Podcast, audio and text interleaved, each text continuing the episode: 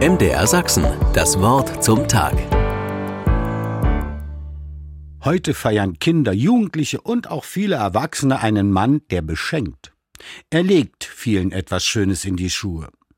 Und das ist eine gute Alternative zu denen, die anderen gern etwas in die Schuhe schieben. Das machen nämlich Leute, die absolut keine Heiligen sind, wenn dann überhaupt eher Scheinheilige. Dieses in die Schuhe schieben ist eine Redeweise der Gaunersprache und meint, dass die Bösewichte ihr Geklautes in den Schuhen Unschuldiger verstecken, um der Strafe zu entgehen, ihnen also das Diebesgut in die Schuhe geschoben haben. So ganz anders nun der heilige Nikolaus. Was er den Menschen in die Schuhe legt, ist absolut kein Diebesgut, sondern ein Geschenk, das auf die Güte derer hinweist, die das Evangelium und somit die Liebe Gottes zu den Menschen verkünden.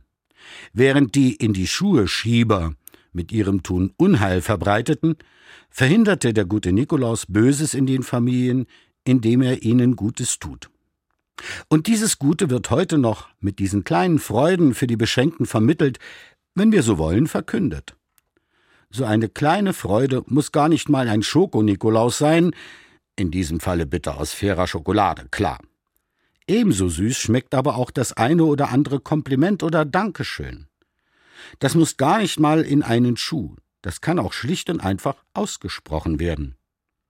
Ich wünsche Ihnen, die Sie heute vielleicht in die Rolle des Nikolaus noch schlüpfen, eine richtig geniale Idee für das Gute, das Sie belohnen. Und genießen Sie das, was Ihnen der Nikolaus nicht in die Schuhe schiebt, sondern Ihnen schenkt.